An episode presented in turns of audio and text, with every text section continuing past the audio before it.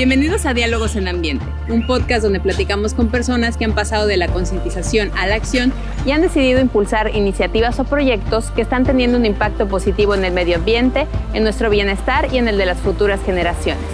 Si quieres saber cómo adoptar hábitos más sostenibles y te gustaría conocer a quienes se han atrevido a impulsar un cambio, quédate con nosotros y déjate inspirar por estas historias.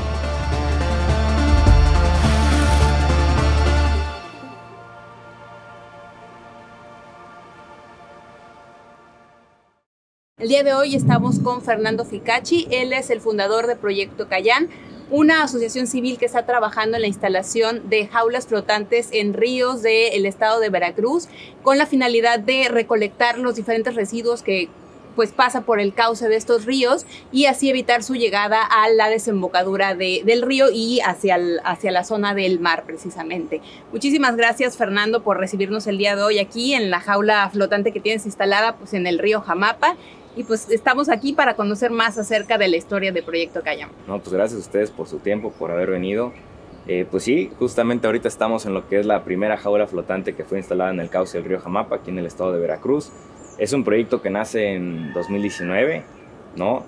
Eh, nace a raíz de los problemas de contaminación que pues, observé en el río, ¿no? O sea, cuando salía a navegar, pues yo veía toda la basura que bajaba, ¿no? Veía los plásticos bajando y pues era como frustrante, ¿no? Ver eso bajar y pues que terminaban en los mares contaminando, ¿no? Convirtiéndose en microplásticos, todo eso, ¿no? Entonces, pues fue ahí cuando eh, recuerdo una idea que yo vi estando fuera de México, en Londres, justamente en Río Támesis, ellos tienen algo similar, y decidí pues tomar acción y, vamos a aterrizarlo, vamos a hacer algo, ¿no? Entonces nace, nace la idea de colocar las jaulas en los ríos de México. Bueno, pues eh, cuando ves esta idea que en otro país precisamente de estas jaulas, ¿cómo es que aterrizas esta idea en México? Porque entiendo que tampoco existe este tipo de proyectos en nuestro país. Sí, al principio cuando nace la idea de, bueno, buscar replicar, ¿no? Y primero tropicalizar, porque al final hay que adaptarlo a las condiciones del río Jamapa, ¿no? Entonces, pues empecé a investigar, no había nada similar, ¿no? Y lo que hice, pues fue empezar a acercarme con un ingeniero, un arquitecto, y un día nos sentamos a hacer en papel el plano, ¿no? No teníamos más este, referencias que una imagen de lo que estaba en el río Támesis, ¿no? Entonces básicamente fue a ver la imagen, buscar eh, diseñarla, o sea, nosotros la diseñamos, ¿no? A papel, oye, pues tantos tanques para que flote, amarrada a un muerto, ¿no? Y, y bueno, este, sobre la marcha íbamos haciendo cambios, modificaciones, un día ya teníamos el render, otro día teníamos el plano, y una vez que aprobamos el diseño, ¿no? Después de pues, dos, tres meses de, haberlo planeado, dijimos pues manos a la obra y fue cuando iniciamos la construcción. Pero realmente no, no, no trajimos algún experto, no encontramos a alguien que, que pues, supiera de, hacer jaulas flotantes, ¿no? Aquí en México. Entonces, pues terminamos haciendo, haciendo los cálculos nosotros de flotabilidad, peso, todo.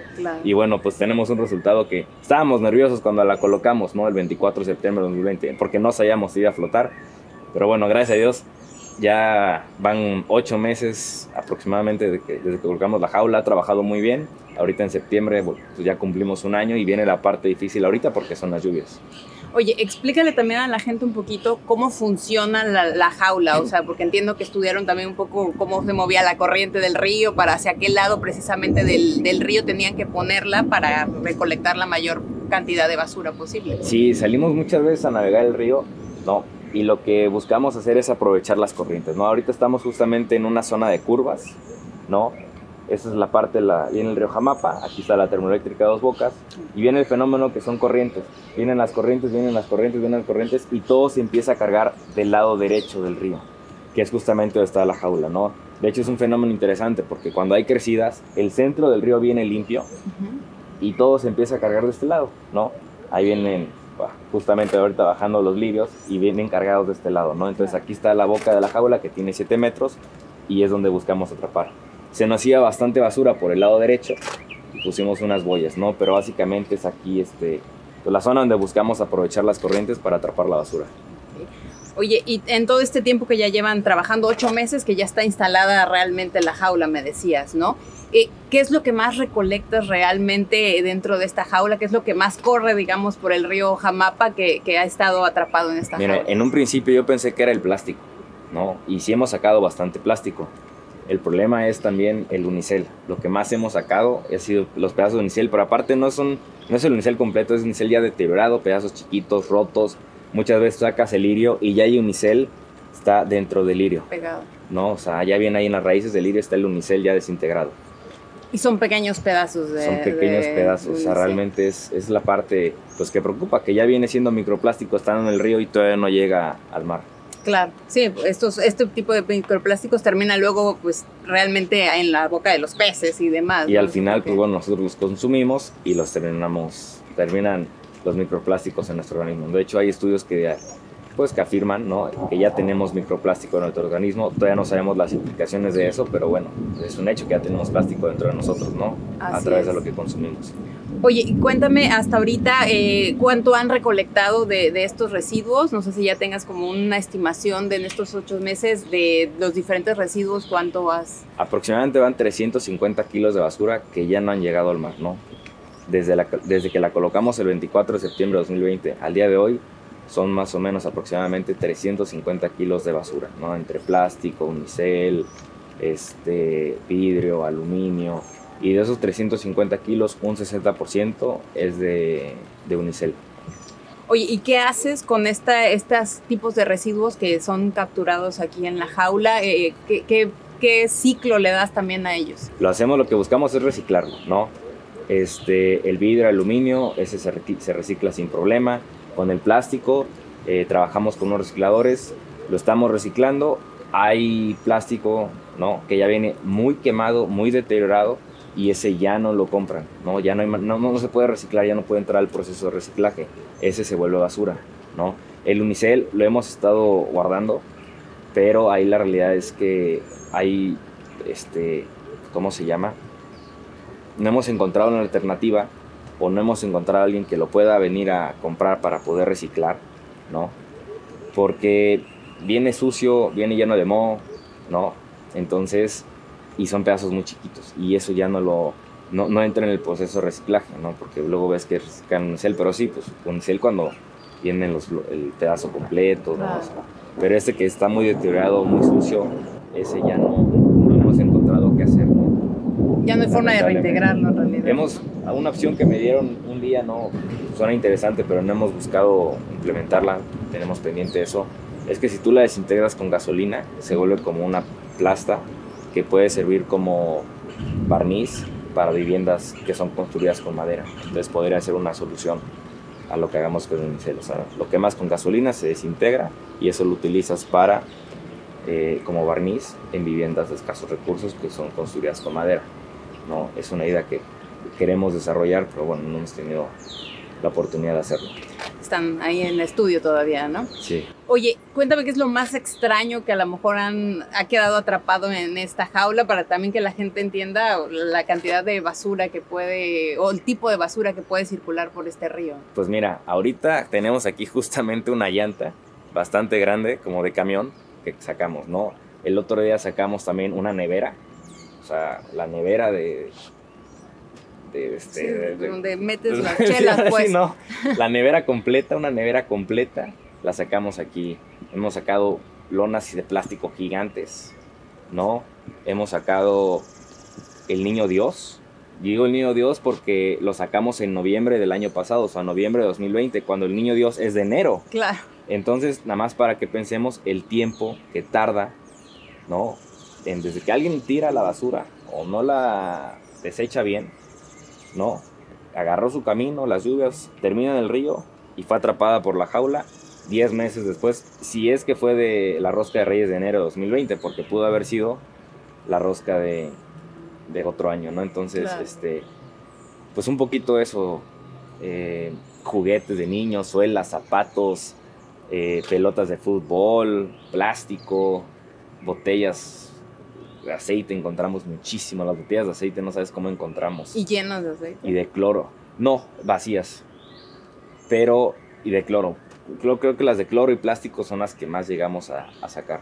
Después del unicel que me decías. Después del ¿no? unicel, claro. Sí, el unicel es, es, es de locos. Es una locura el unicel. Oye, ¿y cuál ha sido lo más desafiante a lo mejor de poder mantener esta, esta jaula? Las crecidas del río. De hecho, ahorita en enero de este año una crecida muy fuerte eh, estaba tan compactado todo esto, nos demoró tres días en poder liberarlo. Eh, el capitán Ignacio se podía parar sobre la madera, caminar, caminar. Se fue, o sea, yo creo que 10 metros de aquí para allá. Estaba tan compactado esto que él podía caminar sobre la madera. Era impresionante. Se fue a recolectar toda la basura sobre la madera. Eso fue un día de locos. Ha sido el peor día. La jaula se nos dañó, los brazos se rompieron, ya los reparamos. Pero las crecías es lo más retador que tenemos aquí. Ahorita lo que es el muerto, la estructura ha funcionado bien, está flotando, está aguantando, ha aguantado los trancazos, pero sí las crecidas, los troncos, porque llegan árboles enteros, o sea, no es este la ramita, no, o sea, llegan árboles enteros, golpean la jaula y se hace un embudo y es compactar la presión hasta que llegamos a liberarla. Digo, en esa ocasión fueron tres días para poder liberar todo. Día tras día jalando, jalando porque no salía. Todo se queda compactado aquí, se hace un embudo. Entonces, eso es un reto, la, la naturaleza. Sí, claro. sí, las, la propia naturaleza es un reto. Bueno, estamos de nuevo en cuenta con Fernando Ficacci. Eh, tuvimos que retomar la conversación porque en la visita que tuvimos a la jaula que él tiene en el río Jamapa, pues desgraciadamente nos tocó muy mal tiempo. Entonces, para pues poder retomar la conversación, lo invitamos al estudio de acá de Diálogos en Ambiente para seguir platicando sobre Proyecto Cayán precisamente. Entonces, bueno, Fernando, nos quedamos en una parte en la que tú nos estabas contando un poquito de quiénes habían sido tus aliados para poder mantener este proyecto, ¿no? Para que fuera sostenible realmente. Sí, bueno, ahí esa parte es interesante porque eh, cuando iniciamos el proyecto, cuando iniciamos este, que cuando tocamos la jala, no te decía, el 24 de septiembre, pues me tocó ir, era ir todos los días con Ignacio, que es el, capitán, ¿no? El que ya va todos los días, ¿no? Mi mano derecha ahí en el proyecto. Este, íbamos todos los días, levantábamos y lo que más me preocupaba a mí o lo que más quería buscar era pues aliados, ¿no? Esa gente que se quiera sumar, voluntarios. Y bueno, pues empecé a encontrar las personas adecuadas, ¿no? Primero eh, me acerco con Alejandra Contreras de la Fundación Más Decididos.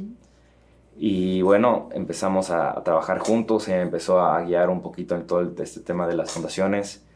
¿no? Fue un super aliado, me ayudó muchísimo en la parte inicial de todo el proyecto de la fundación. Y bueno, al final ya tiene una plataforma muy sólida en su fundación, tiene un equipo de voluntarios muy fuertes. ¿Qué empezamos a hacer? Ellos empezaron a ir los días lunes. Todos los lunes iban los voluntarios de más decididos a la jaula.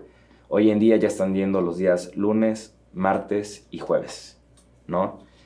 Y bueno, en el camino también me encuentro con Estela Fernández, eh, de las Guías de México. Y bueno, ella también es maestra de la Universidad Veracruzana. Entonces empezaron a ir los días miércoles, viernes y sábados, tanto las guías de México como eh, los, chicos estudiantes de la Universidad Veracruzana. Y desde este equipo de los estudiantes de la Universidad Veracruzana que nace un proyecto paralelo que se llama Rivers Alive. Rivers Alive está trabajando de la mano junto con Cayam, ¿no? Ahora sí es que este, el hermano del de proyecto Cayam, ¿no? Porque al final, bueno, en la universidad pues tienen todo el talento, los conocimientos, maestros, gente experta. Y en lo que estamos trabajando ahorita eh, con la Universidad Veracruzana, que justamente esta semana, el día martes, firmamos el convenio de colaboración ya con la Universidad Veracruzana.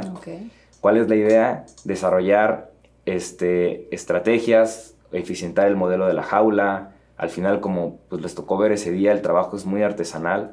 ¿no? Cuando vamos, pues bueno, al final no es algo automatizado que tengamos, la basura llega, por la, de manera mecánica por las corrientes del río, no la atrapa la jaula, pero tenemos que ir a estar con picos, mallas, a estarlo levantando de manera manual.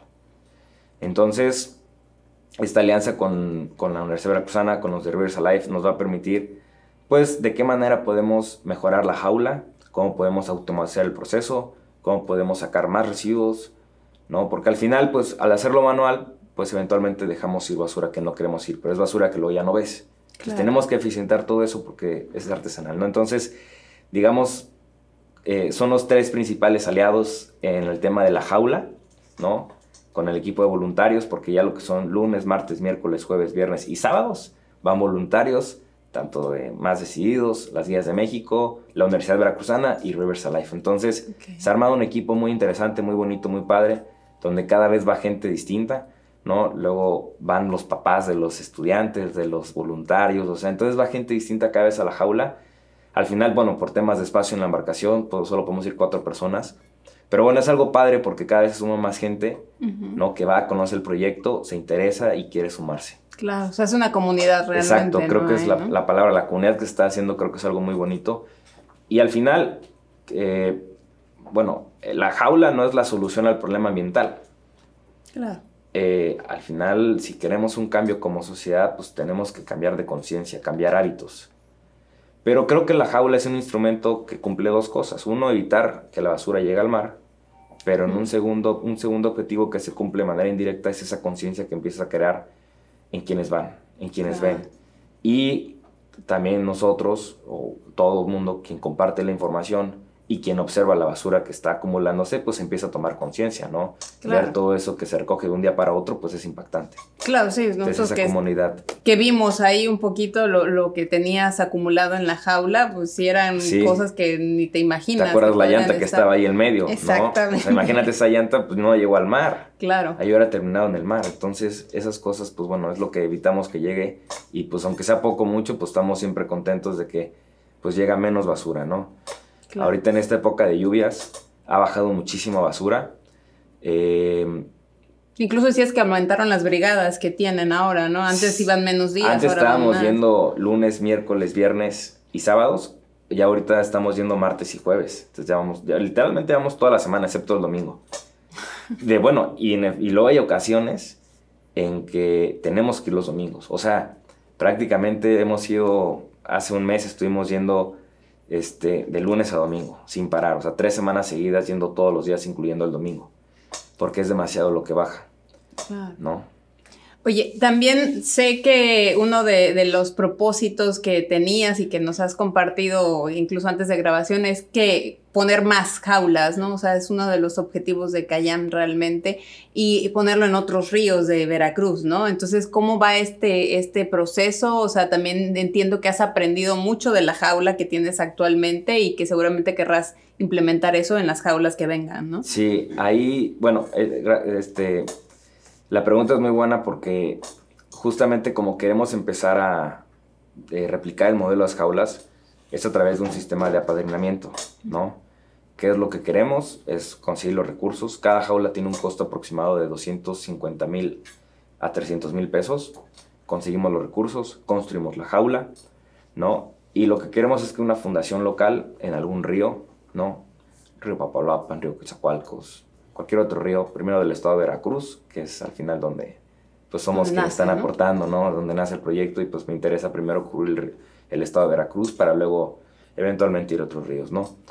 Pero, entonces, bueno, que una fundación local levante la mano y diga, ¿sabes qué, Cayam? Yo quiero ser el padrino de la jaula, yo la quiero operar, yo la quiero mantener. Juntos nos dedicamos a conseguir los donativos, una vez que construimos, bueno, los donativos para los recursos para poder construir la jaula, se construye la jaula y la idea es colocar en el río. Y de esta manera, pues ya, ahora sí, la fundación local se vuelve el padrino de, mm, ¿no? Y de esa manera, al final, pues Cayam no tiene la estructura eh, para poder este, operar en muchos ríos y crecer esto, ¿no? Pero creo que a través de un, un sistema de alianzas, ¿no? De un apadrinamiento, pues podemos este, crecer más rápido, colocar más jaulas, y sumar esfuerzos en lo local, ¿no? Y de esa manera, pues hacer más, más con menos. ¿Tienes ya algún padrino que, que se haya interesado hasta ahorita? con quien ya formamos un convenio de colaboración para colocar la siguiente jaula es con la Fundación Más Decididos en el río Papaloapan. Okay. ¿No? Ellos están en Cosamaloapan, entonces la idea es colocarla ahí en el río Papaloapan por, a la altura de Cosamaloapan. Entonces, este, ese es la, el siguiente río, el siguiente objetivo que tenemos. También ahorita un punto importante que... Eh, de parte de tu pregunta, pues al final la jaula la colocamos el 24 de septiembre. Hoy estamos a 8 de julio, ¿no? Todavía no cumplimos un año. Sí. Entonces, ahí cuál es el, tema? Es que nos falta este periodo de lluvias que para Cayam es un reto ahorita, ¿no? Lo que es junio, julio, agosto, septiembre, estos cuatro meses de lluvias van a ser muy retadores para Cayam, va a ser muy retador para Jaula.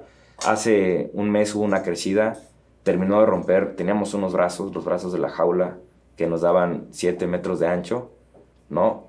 Este, ya ahorita eh, en la última crecida se rompieron, se fracturó el acero, se rompió.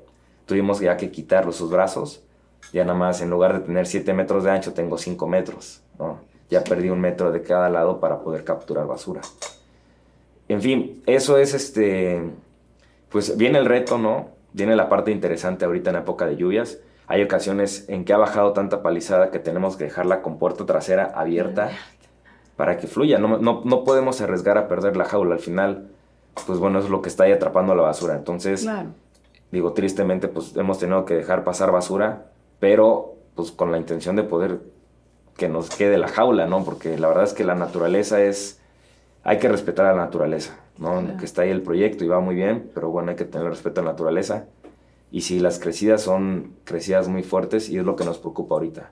Entonces lo que queremos es que pase esta época de lluvias, que se cumpla un año con el proyecto, mejorarlo, hacerle cambios, buscar ingenieros, el equipo de Rivers Alive con la Universidad de Veracruzana, cómo eficientarla, cómo mejorarla y sacar un nuevo prototipo, ¿no? Que también queremos probar para que ahora sí tengamos un modelo definitivo probado que funcione. No, porque el río Jamapa es un río muy interesante. Tienes crecidas, tienes palizada, ¿no? Eh, porque hay otros ríos más tranquilos, que todo el año son tranquilos, hay otros más bravos. Entonces en el río Jamapa tenemos, nos permite probar, ¿no? Cómo son las condiciones durante todo un año. Entonces queremos pues llegar a un modelo final de jaula y ese es el que queremos arrancar para seguir replicando ¿no? a través del sistema de apareamiento de, de las jaulas. Ya tienes todas las alianzas, digamos, para mejorarla realmente. Sí, eso es la, la, parte buena, ¿no? Eso ya está este, forjado, ¿no? Ya lo tenemos listo. Y bueno, ahora es cuestión de trabajar en mejorarla y bueno, conseguir los recursos eventualmente para poder echarla a andar las siguientes jaulas.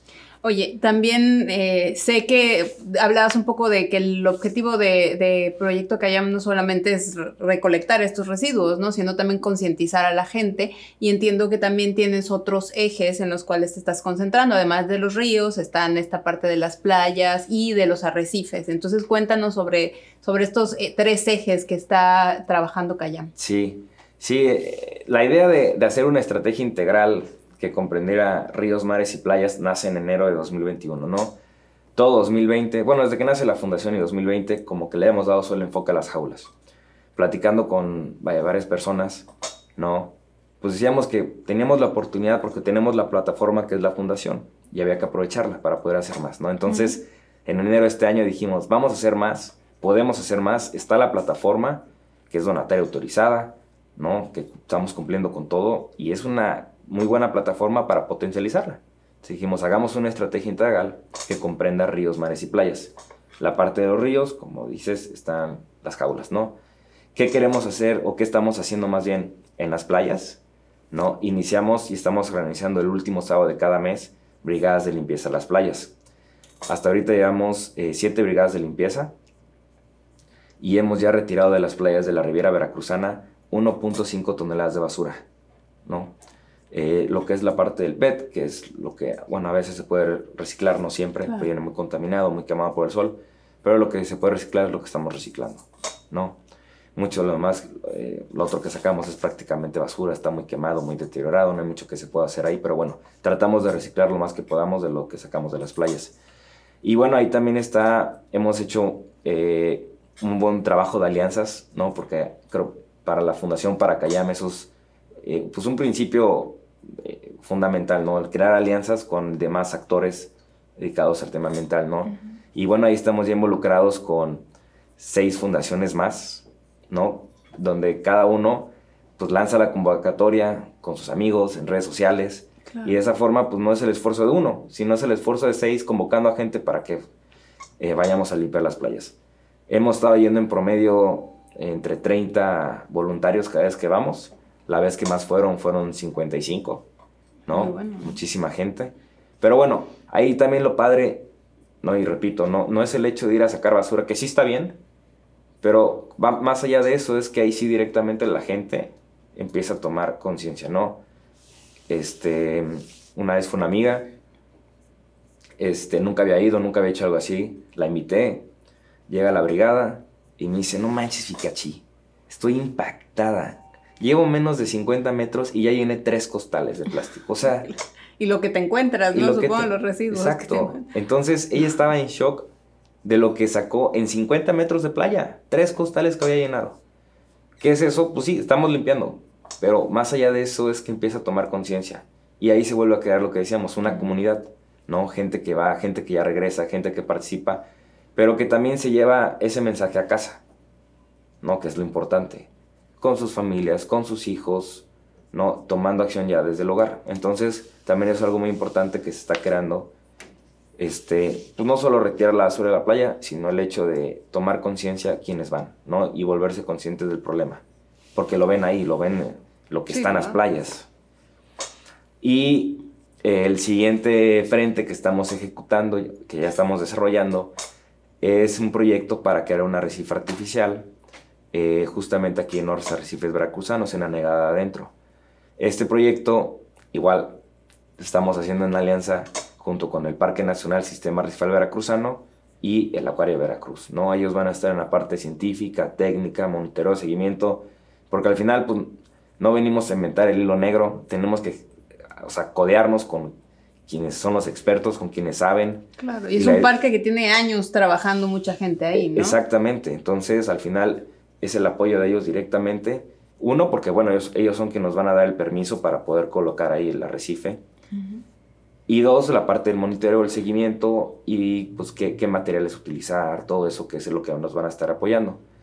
Eh, ¿Cuál es la idea? Es replicar a la ciudad del Tajín, ¿no? que es de origen totonaca. Ahí nada más hago un paréntesis, Cayam significa tortuga en totonaco. Entonces es por eso que nace esta idea de utilizar o replicar la ciudad del Tajín bajo el agua. La idea es construir pirámides de 3, 4 metros, o sea, pirámides grandes, para que valga la pena pues, la experiencia, ¿no? O sea, ir entre la ciudad del Tajín buceando. Este. Y también Paralelamente, estamos, eh, la idea de cuál es, es hacer un parque de, un, vivero de corales, perdón, ¿no? Para que esos corales también se tras, o sea, los, los, plantemos posteriormente, una vez que crezcan, en las pirámides, pero también en los demás arrecifes de la zona. Entonces ahí son como dos proyectos en uno. El arrecife, ¿no? Que es el, le hemos ahorita denominado MUCA, Museo Subacuático Cayam, ¿no? Replicar la ciudad del Tajín bajo el agua, las pirámides, no ese museo, y cerca, ¿no? también una área exclusiva destinada por el parque, tener este vivero. Eh, algo también interesante con, eh, bueno, además de todos los beneficios ecológicos que lleva el museo, ¿no? Porque la vamos a colocar en una zona de 10, 15 metros. Esto nos va a permitir que se pueda snorkelear y bucear, ¿no? Para poder, pues al final que sea un referente eh, de un sitio de buceo, un atractivo turístico, donde la gente pueda venir a bucear. ¿No? Y en una zona, o sea, no va a ser cerca de un arrecife que ya sea natural, ¿no? Va a ser en... Va a estar cerca, sí, o sea, pero no pegado, pero la cercanía nos va a permitir el hecho de que más vida se adhiera, ¿no? O sea, porque al final los, los, los, sustratos de los corales se van a adherir más fácil. Al final eso no, tiene implicaciones o afectaciones al arrecife, no va a estar pegado, va a estar cerca de, al final es una zona de arenales, o sea, de hecho donde lo vamos a colocar, no hay arrecife, es un arenal totalmente, pero sí hay un arrecife que va a estar cerca, ¿no? Eso, este, y bueno, perdón, ahí nada más un punto, parte de, de la mezcla que vamos a utilizar en las pirámides, queremos utilizar una, un coral, ¿no? Que es una especie invasora. Esta especie invasora es eh, el coral de copa naranja. Esta especie, el parque va constantemente al arrecife y la retira. Este coral segrega una sustancia que daña a los demás ecosistemas, que daña a los demás este, corales, ¿no? Entonces el parque va constantemente y la retira. Ellos en sus oficinas tienen varias toneladas de esta especie de coral. Mm. ¿Cuál es la idea? Utilizarla en la mezcla de concreto y entonces de esta forma, pues una especie que llegó como invasora, que está afectando el ecosistema, que está dañando los corales, que es retirada por el parque, ¿no? Es reintroducida al ecosistema para dar vida a través de estas estructuras, ¿no? Que vamos a colocar. Entonces, es un ciclo, pues, padre, bonito para, eh, ¿no? Algo que ya como invasor, pero después es reintroducido para dar vida. Solo el esqueleto es lo que vamos a utilizar, ¿no? Sí, aclararle a la gente que no hace daño ya al, reintegrarlo, ¿no? Porque ya es el esqueleto del coral, es el calcio, es el carbonato de calcio, no es esqueleto, la parte blanca, ya, ya el, coral está muerto, ¿no? Entonces, y lo vamos a, se va a mezclar junto con el concreto para entonces volver a dar vida. Porque la porosidad del coral nos va a permitir que los sustratos se adhieran más fácil. Entonces, por eso es que queremos utilizar en la mezcla de concreto a esta especie de, coral. Sí, y reintegrar totalmente. Y reintegrarlo al ecosistema. Entonces, es un proyecto muy ambicioso, es un proyecto bonito. Este, estamos en, la fase inicial, falta, ¿no? Estamos ahorita pues, buscando recursos, hay que echarlo a andar, ¿no? Hay que buscar los aliados, hay que sumar a la gente y bueno, pues ahí vamos poquito a poquito con ese proyecto. Pues cada paso nos acerca más, faltan muchos pasos, ¿no? Es como una carrera, es como un maratón, ¿no? Sí. Yo creo que no hemos llegado al kilómetro uno, nos faltan 41 kilómetros más. Pero bueno, hay que paso a paso para poder llegar a la meta y ese es el objetivo que tenemos y, y bueno, queremos cumplirlo. Y decir que también, o sea, no va a ser como que mañana pones las, las este, estructuras y ya está totalmente con vida como esperabas, ¿no? Es un proceso de, eh, reforestación realmente. Es un proceso, desde que tú colocas la pirámide pueden pasar cinco años en lo que va a estar totalmente poblada, si no es que más. Entonces es un proceso largo, o sea, déjame decir, las colocamos este, en un año, no, y no vamos a colocar todas el mismo año, porque es un proyecto que estamos estimando que puede costar entre 5 o 6 millones. Entonces, conseguir los recursos para una pirámide y construirla, colocarla y así. O sea, no, no podemos construir todo de golpe y colocarlas todas de golpe. Estaría padrísimo, claro. ¿no? Pero pues es, es, es complicado. Entonces, es construir, colocar y cinco años para que esa pirámide colocada se empiece a poblar. Entonces, es un proyecto a largo plazo, pero bueno, hay que dar pasos firmes y, poder conseguirlo, que es al final el objetivo que, que se tiene planteado. Oye, y ahorita decías, es un maratón lo del, lo del proyecto de, de, los arrecifes, pero también supongo que ha sido todo un maratón, el, el todo Cayán, ¿no? todo proyecto Cayán. Entonces, cuéntame también cuál han sido como las mayores satisfacciones que tú has tenido con Proyecto Cayán, que digas, oye, esto es lo que me ha hecho mantenerme a pesar de que el maratón esté bien complicado, ¿no? El día que colocamos la jaula y vimos que flotó, no sabes, ese día fue muy satisfactorio. No sabíamos si la jaula iba a flotar o sea, al final ahí, este, pues los cálculos de, cálculos de flotalidad nos los aventamos en casa, no hubo algún experto que nos ayudara. Entonces, pues dijimos, vamos a poner tantos tanques y este tubo de acero y, y sabes que mételo dos más por cualquier cosa. Y todo ese día la logística para poder colocarle y que flotara fue, es, una película para, para, para, ese día. Fue, ese fue un verdadero reto y el día que, colocamos la jaula, flotó y, y que empezó a trabajar. ¿Y qué sentiste cuando la viste ya flotando? Flotando, híjole, es una emoción. Claro. porque aparte fue un año y medio de planeación.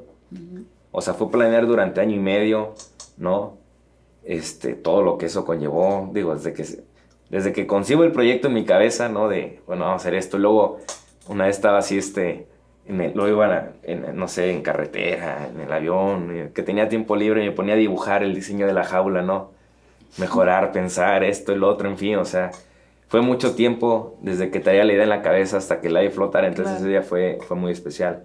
Y yo creo que también dos personas que me han, han sido base, un pilar fundamental este, del proyecto, pues Alejandra este, Contreras y Estela Fernández. La verdad es que sin, sin ellas este, eh, o sea, hoy no estaría el proyecto como, como lo que es. O sea, yo creo que mi mayor agradecimiento es con, con Alejandra Contreras y, y, Estela Fernández, porque la verdad es que sin ellas Callán no sería lo que es hoy. Y bueno, también a, a, Ignacio, el capitán, porque bueno, es la persona que ha ido absolutamente todos los días a la jaula.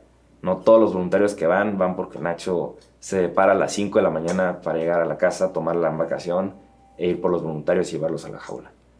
Entonces, estas tres personas han sido fundamentales, ¿no? Este, y bueno, después, ah, después del proceso de planear y colocar, sin estas personas no, no, estaría todo esto. Entonces, ellos me han ayudado muchísimo. Claro. Oye, ¿y algún momento que digas ha sido como el más complicado y que a lo mejor te desanimó y que te ayudó a lo mejor salir de ese desánimo? Híjoles, las crecidas del río. La verdad son muy desanimantes ver esas crecidas, ver cómo se dañaba la jaula, ¿no? Este, pensar que se pudo haber reventado, porque al final hay dos cadenas que son las que detienen la jaula con el muerto que está en el fondo del río, que la detienen. Cuando viene una crecida es muy desanimante, o sea, es pensar que no puede, podemos llegar y no va a estar ya. No, al final la naturaleza, pues bueno, hay que, es muy las crecidas son muy fuertes, hay que, hay que tenerle respeto a la naturaleza. Entonces, cuando hay una crecida, nos desanimamos mucho. Cuando vemos todo lo que llegó, tanto palizada como basura, también nos desanimamos mucho. Es triste ver tanta basura, porque estaría padre ver solo ver palizada. Claro. Pero ver toda la basura, ahí es donde dices, híjoles, qué mal estamos haciendo. Entonces, no solo desanima que la estructura se dañe, también desanima toda la basura que ves ahí. Y pensar que si no hubiera estado la jaula ahí, pues todo eso hubiera terminado en el mar. ¿No? Pero bueno, nos ponemos a trabajar tres días y la limpiamos. Y entonces nos ponemos otra vez contentos con, con el proyecto, ¿no? Pero sí, hay, días en donde es tan fuerte la crecida que se queda con todo, la jaula llena tres días seguidos. Y no podemos limpiarla. O sea, es muy complicado porque son, son árboles enteros. O sea, árboles de 6, 7 metros que golpean la estructura y se quedan ahí atorados. Entonces es un verdadero reto, pero bueno, ahí vamos poco a poco, hay que eficientar, hay que mejorar eso. Este, y pues ahí va, poco a poco. Ahí va, ahí la llevas. Ahí va. Muy bien. Oye, ¿y qué consejo le darías a lo mejor a los chicos que quieran emprender un proyecto, sobre todo en la parte ambiental, que a lo mejor no hay tanto apoyo como en, otras áreas, a lo mejor?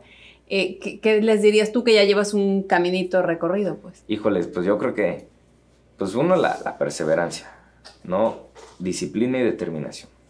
O sea, si tienes el proyecto en la cabeza y lo quieres ejecutar, hay que tocar las puertas correctas para poder, ahora sí, dar ese kilómetro que te va a llevar a completar el maratón. O sea, el camino es largo y hay muchas piedras. Solo hay que saber tocar las puertas, no hay que desanimarse. Y si te desanimas es tocar las puertas correctas para que otra vez encuentres ese camino. Y sí, es, es complicado, o sea, buscas apoyo, buscas donativos. Al final muchas personas este, tienen la intención de donar y luego no saben a dónde donar y hay que llegar a ellos, ¿no? O muchas veces llegas a gente que también apoya otras muchas causas, entonces también es complicado pedirle a alguien que también se dedica a apoyar a muchas otras cosas, tampoco no son caja chica, ¿no? sí. Entonces es, es complicado conseguir donativos pero bueno, yo creo que los fondos están, eh, solo hay que saber este, encontrarlos. Nos ha costado a nosotros mucho buscar donativos, pero hemos encontrado ya, ahorita tenemos, son seis empresas que se han sumado y que permanentemente nos están dando un donativo mensual. Eso nos ha apoyado muchísimo, empezar a cubrir todos los costos fijos, ¿no? la, la nómina, el mantenimiento, combustible, en fin, todo lo que eso conlleva para poder operarla de manera mensual a, la fundación, ¿no? Entonces ya estas empresas nos están ayudando. Y bueno, hay que seguir buscando, buscando, buscando. Este, compramos una lanchita para poder ir todos los días, ¿no? Ahorita estamos esperando que nos llegue el motor.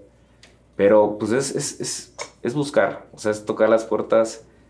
El otro día fui con un empresario, yo creo que me dio el home run, vaya, me batió el home run kilométrico. Yo creo que llegó hasta hacia la pelota, o sea, Nunca había sido bateado así de feo. Pero salí de ahí y dije, ¿sabes qué? Pues es que es experiencia. O sea, al final no todos te van a decir que sí. Otros te van a decir que no. Pero esto me dijo que no y me batió. O sea, eso estuvo, fue un no y, y sácate. O sea, eso estuvo, estuvo feo, ¿no? Y dije, bueno, para al final sirve de experiencia. Yo creo que es lo que hay que aprender a hacer. O sea, aunque te toquen esas experiencias feas, hay que saber canalizarlas en algo positivo, ¿no? Entonces salí de ahí y dije, pues no supe contarle bien, no supe platicarle, no supe, pues, este, enamorarlo del proyecto, ¿no? Y sirve para que cuando vayas a tocar otras puertas, esas experiencias malas, pues no, no, no hay que tomarlas este, para que se desanime uno, sino yo creo que sirve para decir, pues, tú no me quisiste dar, vamos por más, a otros va a ver que sí vas a ver. Claro. Sirven para animarse, yo creo que también, ¿no? Claro, te enseñan incluso más que cuando te dicen que sí, ¿no? Exacto, exacto. Había recibido varios sí y este no. Pues no hay que verlo tan mal, yo creo que hay que verlo como algo positivo para este, echarle más ganas. Qué bueno que, lo tomes así también, ¿no? si no, no sería sostenible, digamos, el, proyecto. Oye, y también, pues, si le puedes compartir un poco a la gente a través de qué redes te pueden contactar, pueden conocer más acerca del proyecto Cayam y si están interesados en unirse con ustedes, eh, apoyarlos de alguna manera, cómo se pueden enterar, ¿no? Sí, bueno, en la página de internet, que es www.cayam.org.mx, ahí, bueno, está toda la información del proyecto ¿no? Los datos de contacto. Y también en las redes sociales estamos en Facebook como Proyecto Cayam AC y en Instagram estamos como Proyecto-Cayam. Ahí estamos constantemente publicando eh, las actividades que estamos haciendo, el tema de las brigadas de limpieza, temas para, bueno, este, publicaciones para buscar crear conciencia en la sociedad. Estamos constantemente publicando información. Entonces, bueno, ahí en las redes sociales nos pueden seguir. Y ahí en la página de internet, te repito, ahí es donde están todos los datos de contacto para que se pongan directamente en contacto con nosotros. Eh, si quieren este, este, involucrarse con nosotros en la parte de voluntariado, que se pongan en contacto directamente con nosotros. El correo es contacto arroba y bueno, ya eh, charle, charle, o sea, vamos a platicar con esas personas, ¿no? Para integrarnos y pues bueno, empezar con las actividades ya sea en la jaula, las brigadas de limpieza. Al final pues manos se necesitan y cosas por hacer hay muchas, ¿no? Entonces siempre se va a agradecer el tiempo pues que la gente quiera donar a la causa. Claro, ya se le encontrará algún área en la cual todos podamos aportar, ¿no? También para Caño. Sí. Pues muchísimas gracias Fernando por, por habernos llevado a la jaula, por habernos compartido más de tu proyecto y pues por venir acá al estudio para seguirnos platicando sobre el proyecto Cayam. La verdad es que creo que es un proyecto muy interesante, eh, algo que, pues, como bien decíamos al principio de la entrevista, no existía en México, ¿no? Este tipo de jaulas y pues como dice, estamos aprendiendo, ahí vamos y, y seguramente de aquí a unos cuantos años ya tendremos varias jaulas en el Esperemos que sí, gracias a ustedes, Janet, por a ustedes, al equipo de F2, por pues, o sea, quererse sumarse al proyecto, querer estos, este espacio, ¿no? Para comunicar varios proyectos ecológicos en Veracruz. Creo que es algo muy interesante, muy este, loable de su parte. Perfecto, pues muchísimas gracias también a toda la gente por escuchar este capítulo con eh, Fernando Ficacci eh, y conocer más sobre Proyecto Cayam. Esperemos que toda esta plática con Fernando también los haya pues concientizado un poquito sobre todo los problemas, sobre todo el manejo de residuos que hay en la ciudad, o sea, toda la cantidad de residuos que llegan a nuestras playas, que seamos más conscientes a la hora de a lo mejor generar residuos, manejarlos de una mejor manera para que no lleguen precisamente a contaminar pues otros otros este, ecosistemas realmente, ¿no? Entonces, muchísimas gracias por vernos y nos vemos en el próximo episodio. Gracias. Gracias por acompañarnos a escuchar esta historia de cambio. Si quieres tener mayor información sobre nuestros invitados o conocer más sobre otros temas ambientales, te invitamos a suscribirte a nuestras redes sociales. Nos puedes encontrar en Spotify, YouTube, Instagram, Facebook y Twitter como arroba diálogos en ambiente. Nos vemos en el próximo episodio.